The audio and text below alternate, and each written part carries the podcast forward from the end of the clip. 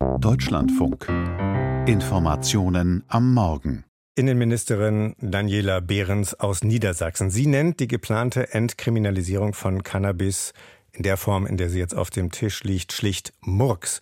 Von einem schweren Fehler spricht ein profilierter Innenpolitiker. Das Bemerkenswerte beide sind in der SPD und damit in der Partei von Gesundheitsminister Karl Lauterbach, der das Gesetz verantwortet und in dieser Woche durch den Bundestag bekommen will. Scharfe Kritik kommt allerdings auch von anderer Seite. Am Telefon ist der Bundesgesundheitsminister. Schönen guten Morgen, Karl Lauterbach. Guten Morgen, Herr Wagenberg. Das ist ja schon länger, dass es harsche und jetzt auch nochmal sehr grundsätzliche Kritik an Ihren Plänen gibt von verschiedensten Seiten, auch aus Ihrer eigenen SPD-Fraktion. Warum ist das für Sie kein Grund, Abstand von diesen Plänen zu nehmen? Zunächst einmal, die Argumente sind nicht neu und man muss sie sehr ernst nehmen. Es gibt die Gefahr, dass der Schwarzmarkt dann bleibt. Und wenn der Schwarzmarkt bliebe, dann wäre er möglicherweise in Teilen schlechter kontrollierbar. Das ist aber nicht das, was die Studienlage hergibt und was wir hoffen dürfen. Wir dürfen hoffen, dass wir mit diesem Gesetz zwei Drittel des Schwarzmarktes beenden können. Und damit lösen wir ein großes Problem, weil das Schwarzmarkt-Cannabis ist heute in toxischer Konzentration auf dem Markt, die sehr schädlich sind. Oft Beimengungen sind dabei.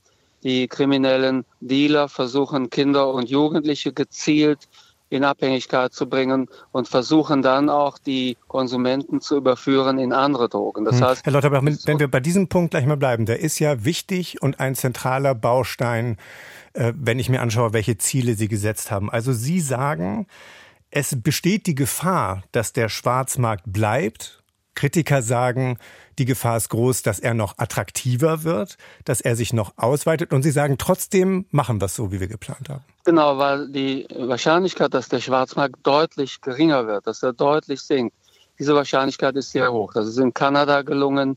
Das äh, werden wir auch schaffen. Schaffen wir, wenn wir dies konsequent umsetzen. Das heißt, es muss dann auch die Möglichkeit geben, dass derjenige, der legal konsumiert, sich legal äh, sauberen Stoff ohne Drogendealer besorgt. Und das ist die Kombination dieses Gesetzes.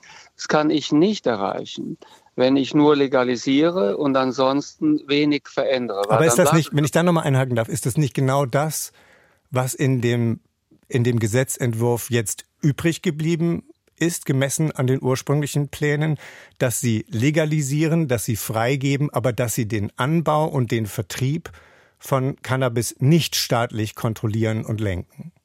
Nein, das wird nicht mehr vorgeworfen. Also erstmal staatlich kontrollieren und lenken, das wäre EU-rechtlich nicht möglich.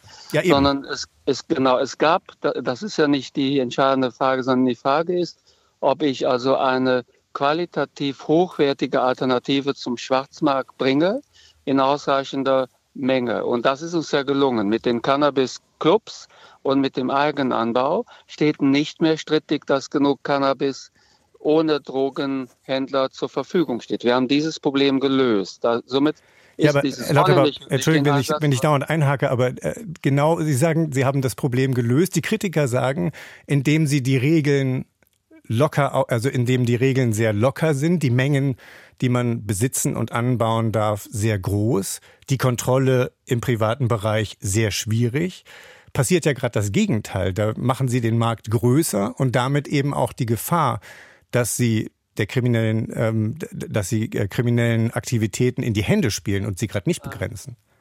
Na, zunächst einmal, der Markt wird nicht größer, weil sich bei der Legalisierung in Colorado, wo es gut untersucht wurde, und auch in Kanada nicht gezeigt hat, dass dann mehr konsumiert wird. Also der Konsum wird der gleiche bleiben, möglicherweise sogar zurückgehen.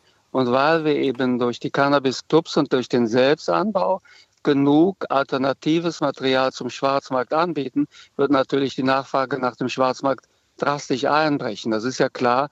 Wer will denn auf dem Schwarzmarkt toxische Substanz kaufen mit Beimengungen und sich mit einem Drogendealer äh, in zwielichtigen Umfeldern auseinandersetzen, wenn er im Club das äh, Cannabis bekommen kann, welches er benötigt, ohne dass er die Gefahren eingeht. Und er hat auch nicht mit toxischen und schädlichen Beimengungen und der Kriminalität zu kämpfen. Mhm. Aber Wer wird es noch tun? Ja, ich, ich frage Sie mal, wie, wie stellen Sie denn sicher, äh, dass der Anbau über diese äh, Anbaugemeinschaften und die, der Vertrieb über diese Clubs, dass der A äh, von den meisten Menschen oder von vielen Menschen überhaupt genutzt wird, die gelegentlich möglicherweise äh, Cannabis konsumieren und nicht regelmäßig? Und wie stellen Sie B sicher, dass es da keine toxischen Beimischungen gibt, die, vor denen Sie ja zu Recht waren? Also das Letzte wird natürlich überprüft, kontrolliert und wir machen ja auch den Eigenanbau als Möglichkeit. Somit hat jeder, also jeder Erwachsene, der konsumiert, hat in Zukunft die Möglichkeit, Cannabis zu beziehen, ohne Beimengungen, ohne Drogendealer, ohne die Gefahr toxischer Substanzen. Das steht auch nicht strittig. Es steht strittig, ob es zusätzlich dann den Schwarzmarkt noch weitergäbe. Und mhm. das glaube ich eben nicht. Ich glaube, dass dann einfach für den Schwarzmarkt die Nachfrage einbricht. Denn wieso sollte man auf dem Schwarzmarkt diese Risiken eingehen und dann auch noch illegal einkaufen, ja, weil es eine legale Möglichkeit preiswert mit besserer Qualität gibt. Das halte ich nicht für wahrscheinlich und das halten auch diejenigen Wissenschaftler nicht für wahrscheinlich, die uns beim Gesetz begleitet haben. Ich glaube daher, das Gesetz wird funktionieren. Diejenigen, die sich dagegen wenden, die sagen, das ist ein Gesetz, das hat Kontrollaufwand. Und das stimmt. Also am Anfang ist ein gewisser Kontrollaufwand, aber wenn man ehrlich ist, den haben wir ja derzeit auch. Wir haben doch unfassbar viele Verfahren. Wir haben, ich glaube, 180.000 Cannabis-Verfahren pro Jahr. Äh, derzeit werden Kleinstdealer verfolgt. Wir haben immer mehr junge Leute, die konsumieren.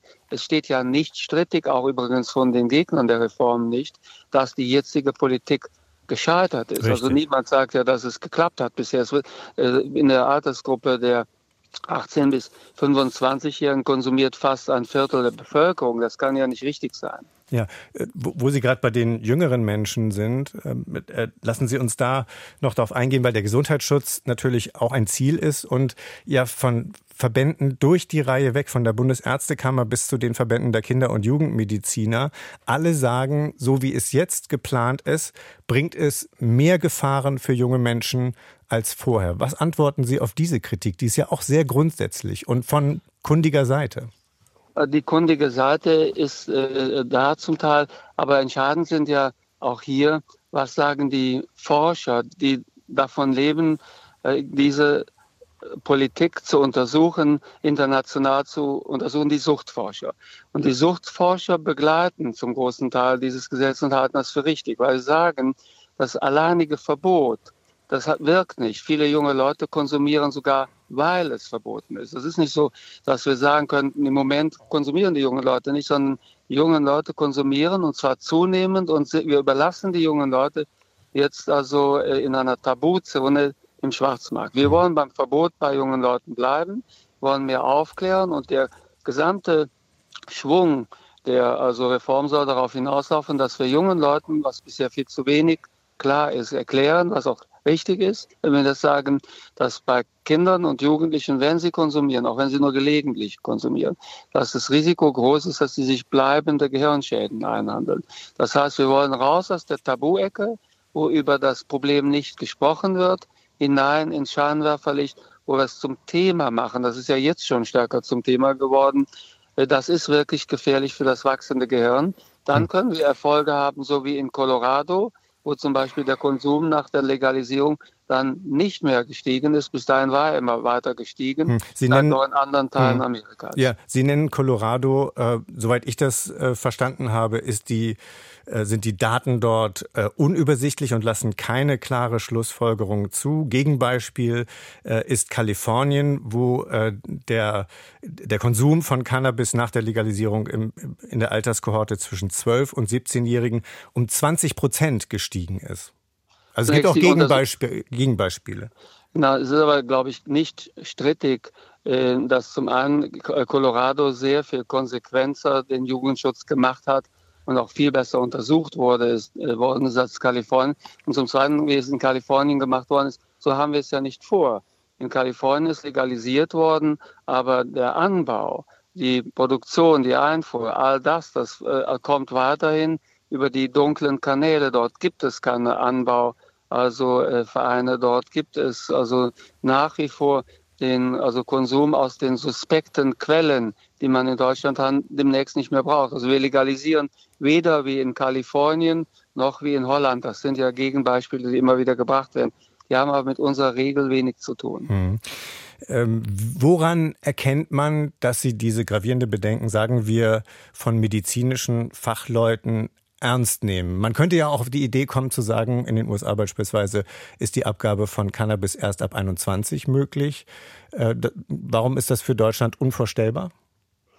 Weil wir dann gerade diejenigen zwischen 18 und 21 und auch wird ja auch der Vorschlag gemacht bis äh, ab 25, dann würden wir ausgerechnet diejenigen, wo es den größten Schaden anrichtet, also bei den Menschen, die mit wachsendem Gehirn schon konsumieren, die würden wir dann im Schwarzmarkt überlassen. Das wird ja nicht so funktionieren, dass die dann nicht mehr konsumieren, sondern die konsumieren ja jetzt schon und konsumieren weiter. Also es geht nicht darum, neue Konsumenten zu finden, sondern die 18 bis 25-Jährigen, die jetzt konsumieren, die wollen wir einfach sicherer konsumieren lassen, wollen wir versuchen zu erreichen mit unserer Kampagne. Aber es ist doch jetzt nicht so, als wenn die beginnen würden zu konsumieren, sondern die konsumieren und sie werden ganz gezielt in Abhängigkeit auch von anderen Substanzen gebracht durch den Schwarzmarkt und durch die Drogendealer. Mhm.